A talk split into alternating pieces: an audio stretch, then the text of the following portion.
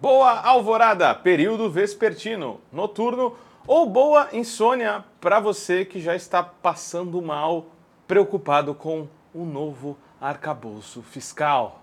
Eu sou Guilherme Prado e esse é mais um Vozes Livres onde vamos discutir a nova regra fiscal que acaba de chegar ao Congresso que ela tem de bom, o que ela tem de ruim. Devemos nos preocupar: será que vai dar para cumprir as promessas de campanha com esse modelo econômico que o Haddad propõe?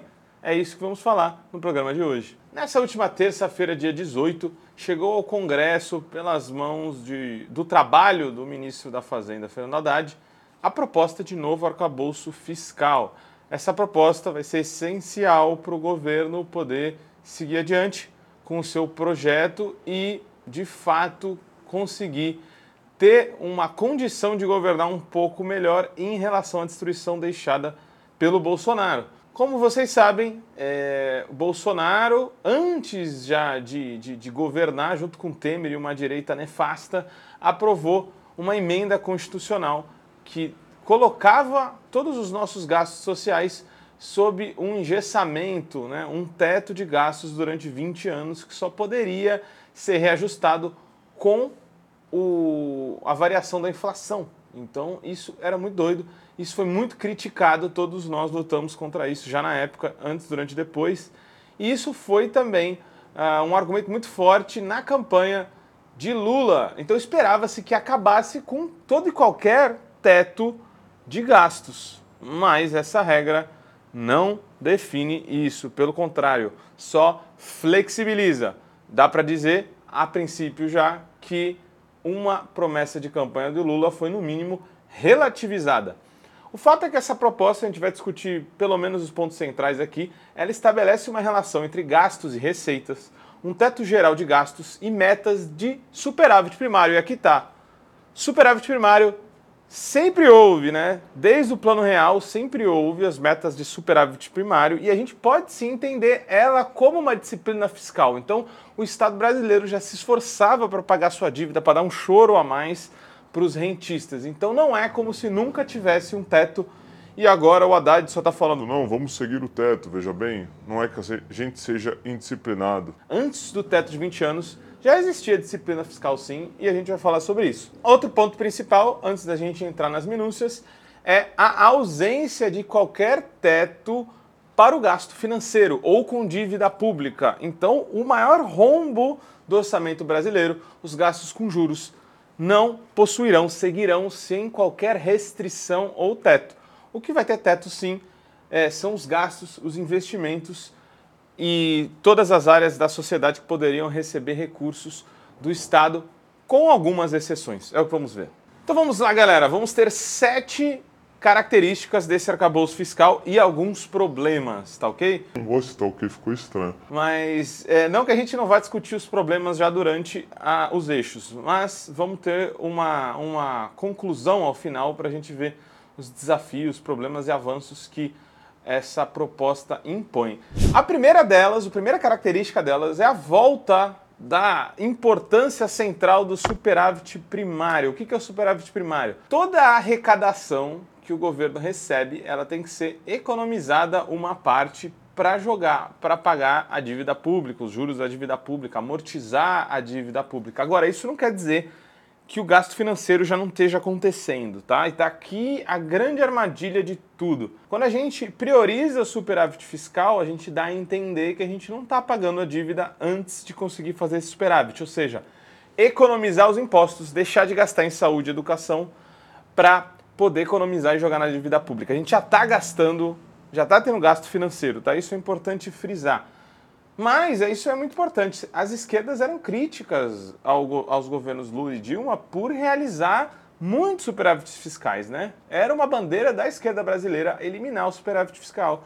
E parece que isso foi muito enfraquecido nesse debate. Porém, vamos dar uma olhada aqui para as metas do Haddad. Vocês estão vendo aí na tela, vocês que não nos escutam, mas nos veem, escutam nos vendo, na verdade, né? Vocês vão ver aí que a meta fiscal para esse ano é de 0,5 de déficit. E a partir do ano que vem, algo já muito, um esforço né, social muito grande, o governo já está dizendo que vai zerar. Então, não vai ter déficit já ano que vem. Então essa é a meta do ano que vem. Depois, em 2025, iríamos para meio de superávit. Então, de todas as receitas e todas as despesas, a gente economizaria meio para em 2026 economizar 1% e jogar isso para as despesas financeiras. Vocês podem ver que o governo, pelo menos inteligentemente, colocou uma banda de 0,25% para baixo ou para cima. Então tem uma flexibilidade dentro das metas. E se o governo aí um ponto positivo, né, dentro de uma, algo que eu critico, que é o superávit, não acho que a gente teria que combater a ideia do superávit, mas tudo bem. Só que o governo acho que um dos pontos, únicos pontos ousados da proposta é que se você fizer um superávit fiscal para além da meta, você tem liberdade de gastos com esses recursos. Ponto 2, a gente tem uma proporção de gastos e receitas de 7 para 10. Então, de cada 10 dinheiros que o Estado arrecada, o governo definiu que só vai poder gastar 7. Então, mais disciplina, mais limitação, mais engessamento. Então nunca houve isso, tá? Isso é novo, né? Claro que gente, excluindo o teto de gastos de 20 anos, né?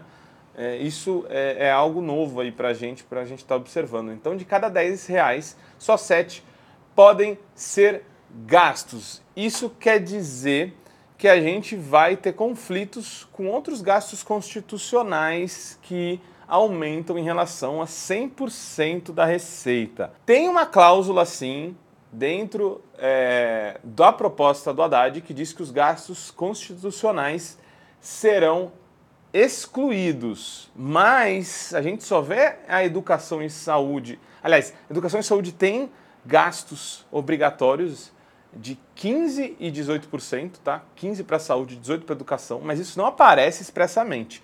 O que aparece na exclusão do teto de gastos, como a gente vai ver, é o Fundeb.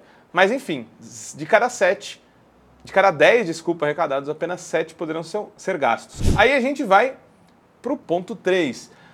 Porém, se a gente não atingir as metas fiscais, ou seja, o superávit primário, ou seja, se ano que vem a gente tiver déficit, não for zero, entenderam? Se for mais que menos 0,25 por causa da banda, ou seja, se ano que vem o resultado primário for um déficit de 0,3, por exemplo, a gente não pode gastar mais nem 7 a cada 10 arrecadados.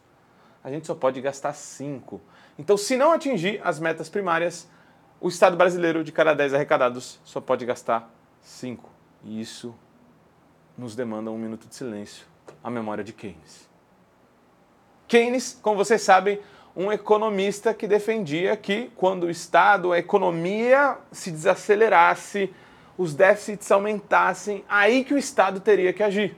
Aí teria que gastar mais para poder ativar essa economia, porque o gasto privado não vai suprir o desemprego, a falta de recursos para a saúde, para a educação, a, o sumiço da grana na sociedade. Então o Estado teria que intervir. Então eu vou rechaçar alguns companheiros que dizem que essa proposta é anticíclica, ou seja, ela atua, faz o Estado atuar quando a economia está parando.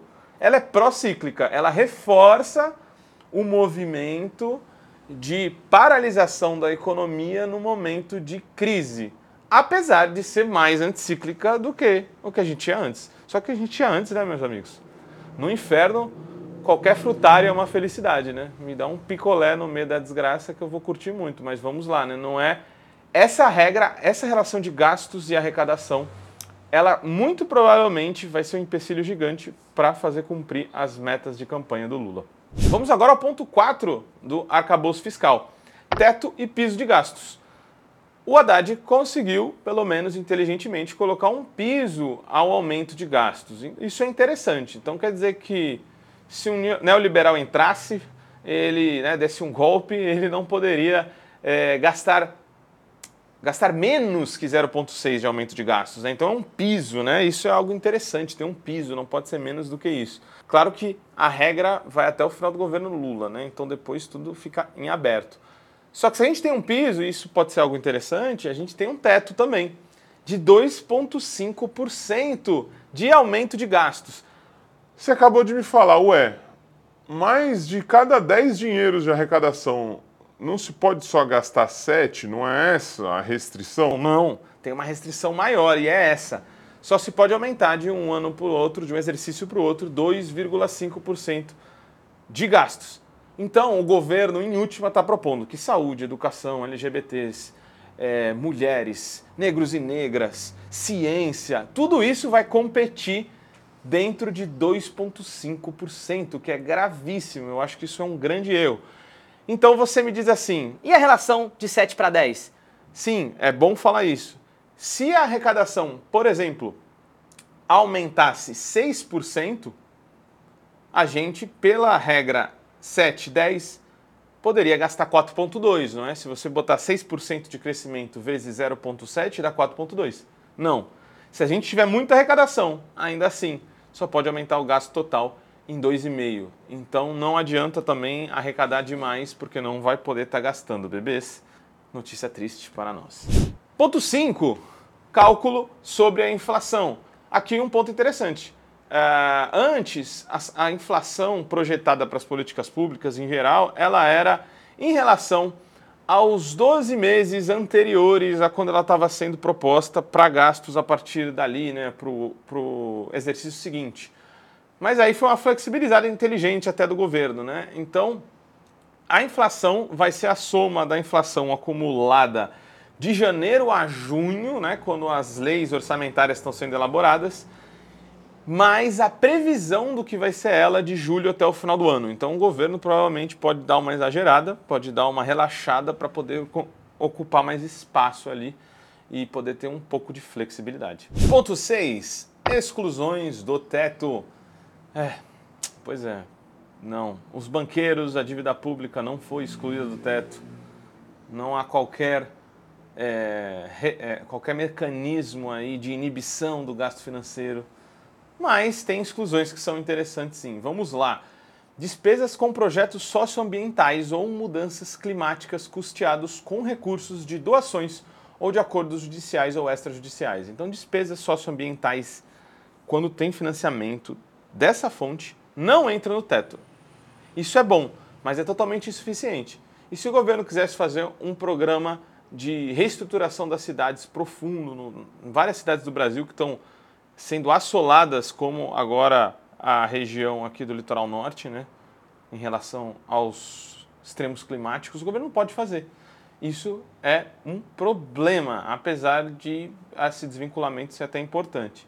As despesas das universidades públicas, dos hospitais federais e das instituições federais. Isso é muito importante. Porém, o texto dá a entender que só o que é custeado por recursos próprios ou de doações é que vai estar fora do teto. Então, dá a entender o texto que uma expansão das universidades não será possível, nem uma expansão muito grande do quadro docente, enfim, é, dos gastos com educação em geral. Então, isso aqui é muito complicado também.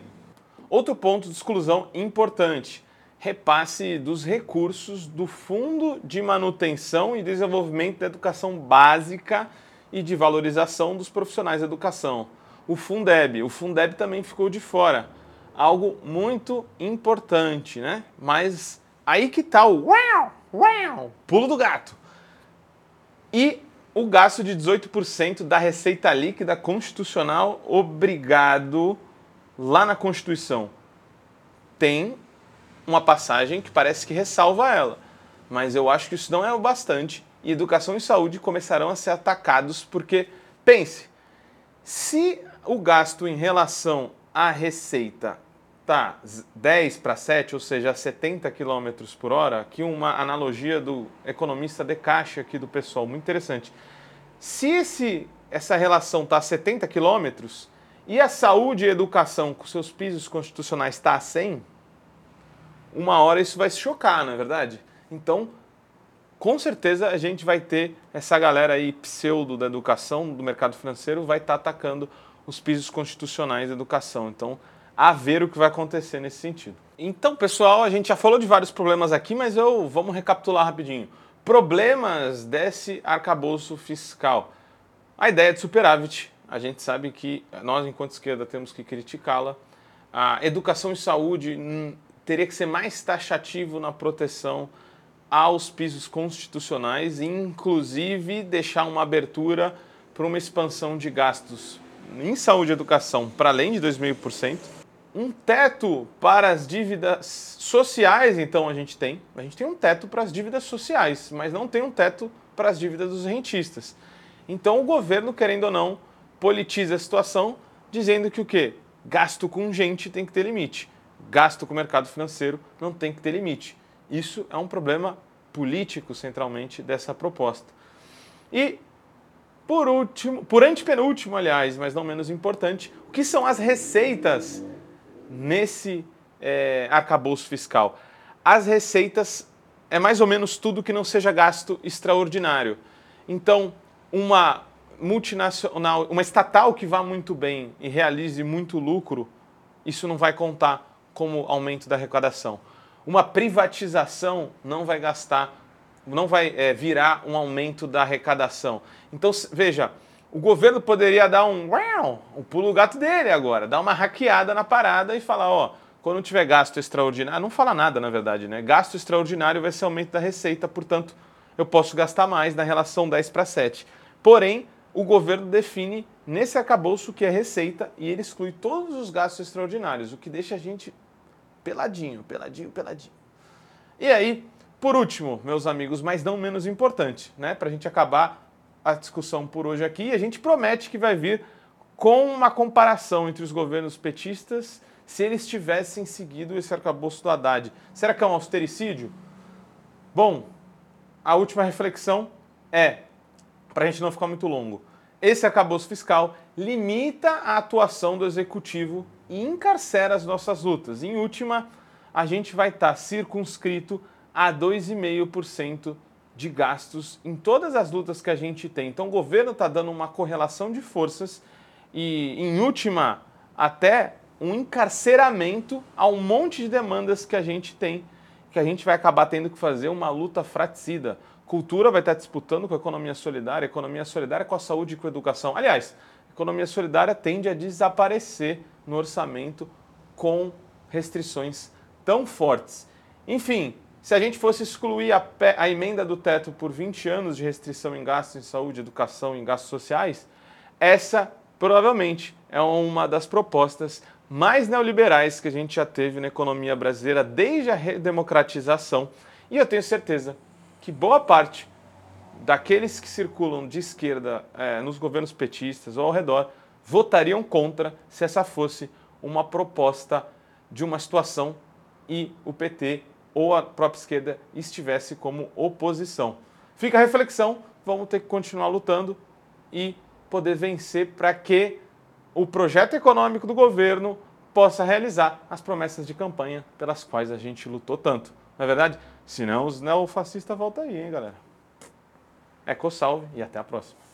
Como todo trabalho independente, esse podcast pode estar por um Trix, ops, um Pix, ou melhor, um Tris, sem o apoio solidário de seus ouvintes. Portanto, se você já se divertiu conosco, se enriqueceu, se informou, ou se fomos apenas um passatempo para você, nos ajude para que continuemos existindo. Sem financiamento, sem independência. Portanto, ajude o Vozes Livres se tiver consciência. Isso pode ser feito pelo nosso apoia-se barra podcast Vozes Livres ou pelo Pix, pelo e-mail podcastvozeslivres.gmail.com, escrevendo no assunto a palavra Vozes. Nos acompanhe nas redes sociais, arroba Livrescop e arroba Livres Produtos do Bem. O Vozes Livres é um podcast realizado pela Rede Livres e financiado pelo Sindicato dos Químicos Unificados de Campinas e Região e pela Federação dos Trabalhadores do Ramo Químico do Estado de São Paulo. Produzido coletivamente por Guilherme Prado, Vitória Felipe e pelo coletivo Orvalho Filmes, composto por Eduardo Ferreira, Gaspar Lourenço e Guilherme Bonfim.